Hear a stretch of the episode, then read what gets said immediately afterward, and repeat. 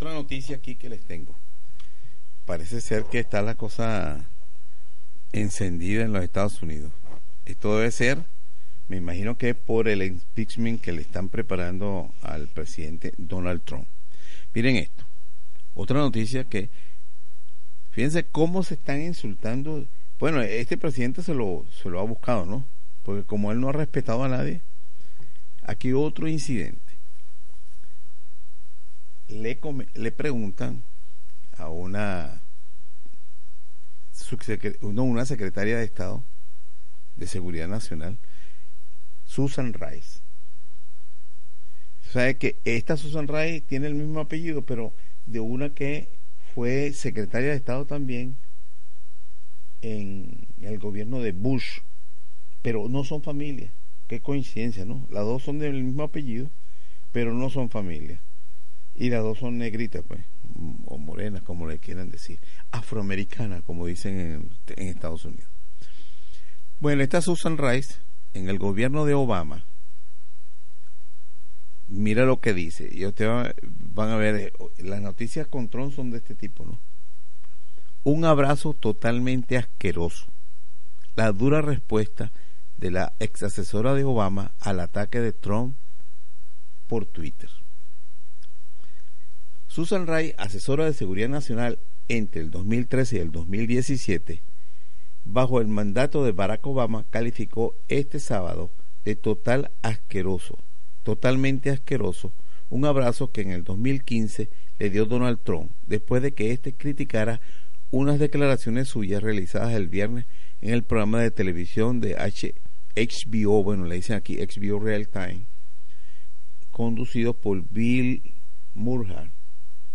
Susan Rice, que fue un desastre para el presidente, dice así, eh, este debe haber sido Trump, Susan Rice, que fue un desastre para el presidente Obama como asesora de seguridad, ahora nos da su opinión sobre qué hacer en Siria. Es decir, los comentarios que hizo recientemente. ¿Qué hacer en Siria? Reza el mensaje del inquilino de la Casa Blanca en su cuenta de Twitter. ¿Recuerdas? La línea roja en la arena, eso fue Obama, millones de muertos. No es verdad. Bueno, continúa el mensaje de Trump en referencia a la advertencia lanzada por su predecesor al presidente sirio Bashar al-Assad para que no usara armas químicas. Fuiste un desastre, concluyó, concluyen en su Twitter Trump. Bueno, esas armas químicas se comprobó que fue un ataque de falsa bandera, porque lo, lo, lo prepararon con tiempo el mensaje de que iba a pasar eso. Y luego se descubrió que quienes hacían esos ataques con armas químicas eran los enemigos de Bashar al-Assad. Pero era utilizado contra él como que él era el que lo estaba haciendo. Por eso fue que lo más probable es que este Obama no digamos no cumpliera la amenaza de que será una línea roja Prosigue la señora, la respuesta en esa red social por parte de Rice no se hizo esperar. Al cabo de unos minutos escribió este mensaje. Entonces, ¿por qué viniste a abrazarme en el WHCD 2015 cuando nunca te había conocido? Lo que fue totalmente asqueroso. Y me susurraste al oído que había sido tratada muy injustamente por Benghazi y que estaba haciendo un gran trabajo para el país.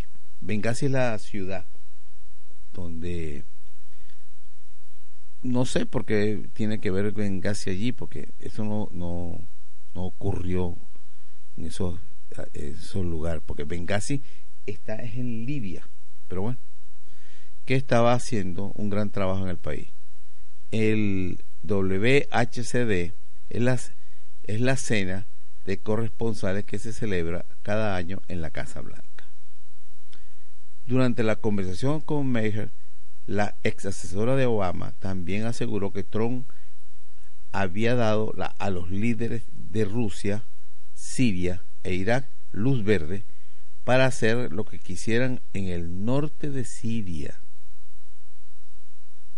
con su plan de retirada de las tropas estadounidenses de la región. Ah, bueno, sí, cuando acaba de hacerlo. Yo pensé que era viejo, ¿no? Cuando, que lo acaba de hacer. Le dio luz verde entonces, dice ella, a Rusia, a Siria e Irán. Pero resulta que quien atacó fue Erdogan. Entonces, no sé, ese comentario también, otra más, o está, como decimos en Venezuela, está fuera el perol, porque no tiene nada que ver una cosa con la otra. La que se tomó la, la ventaja y de la retirada de las tropas fue Erdogan.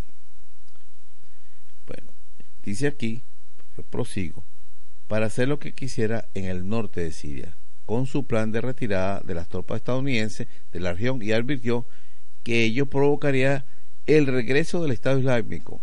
Hemos dejado a nuestros aliados turcos sin techo, asegura Rice. Totalmente perdida con lo que está realmente sucediendo en el norte de Siria. Porque lo que ha ingresado allí, sí se han escapado. Dicen que, hubo una, una cárcel donde había 800 yihadistas esos detenidos en esa zona, se escaparon. Pero eso no es fuerza y eso no están armados. Bueno, pero los que sí han ingresado a la zona que antes estaba controlando exclusivamente el PPKS o, los kurdos, y donde tenían hasta una base militar, bueno, varias bases militares de Estados Unidos, es las tropas del gobierno de, Siria, el, el, oficial, pues, no el, no como el de, el de Venezuela, el encargado, el oficial. Ingresaron incluso a las bases militares que habían construido Estados Unidos. No es los yihadistas, eso están aniquilados prácticamente. Entonces, esta está hablando ahí una, una situación que no, no está en la realidad de lo que se conoce. Rice también calificó la terrible tragedia del ataque lanzado contra el consulado de su país en Benghazi. Eso sí fue en, en Libia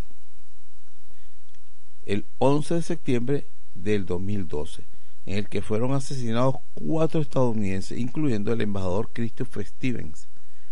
Asimismo, dijo que existe una división en Estados Unidos, fenómeno que definió como trastorno carnívoro y que solo puede superarse dejando de odiar a odiarse entre sí.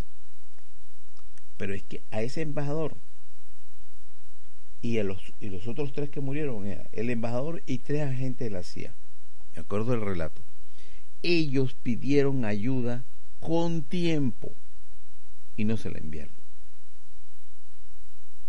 Después salieron unas teorías de conspiración, entonces estaban buscando que eso pasara para justificar otras cosas más, pero ese embajador ya había anunciado que, que no tenía suficiente escolta, que no tenían suficiente protección de la embajada y entonces lo que hicieron fue y no confiaban mucho en el grupo que supuestamente porque el embajador cuando cuando desembarcó en Benghazi y se dirigió a la embajada no era escoltado por un gobierno que no existía, ya no eso no existía, sino por un grupo que dominaba allí. Y ellos desconfiaban, ese embajador desconfiaba de ese grupo y lo que hicieron lo, lo hicieron llegar hasta la embajada y ahí fue cuando ese grupo y otros más masacraron al embajador. Pero ya él había advertido que esto podía ocurrir. Entonces bueno no se sabe exactamente qué pasó cuál fue la intención o por qué no quisieron mandar ayuda. Que pudieron haber mandado aviones helicópteros lo que sea. Pero eso quedó ahí entonces, bueno, otro, otro, eso le encanta a este presidente, este tipo de, de situaciones. Es decir, no puede vivir sin eso. Ustedes van a ver todos los días, háganle seguimiento, todos los días tiene que hacer algo para irritar, para molestar, para provocar a alguien. Bueno, hasta aquí el mensaje, que, o mejor dicho, los comentarios que quería hacer sobre esta noticia del emperador de la galaxia.